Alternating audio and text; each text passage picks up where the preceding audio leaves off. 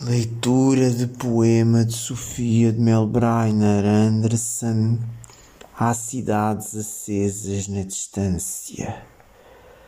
Há cidades acesas na distância, magnéticas e fundas como luas, descampados em flor e negras ruas, cheias de exaltação e ressonância Há cidades cujo lume destrói a insegurança dos meus passos, e o anjo do real abre os seus braços em nardes que me matam de perfume.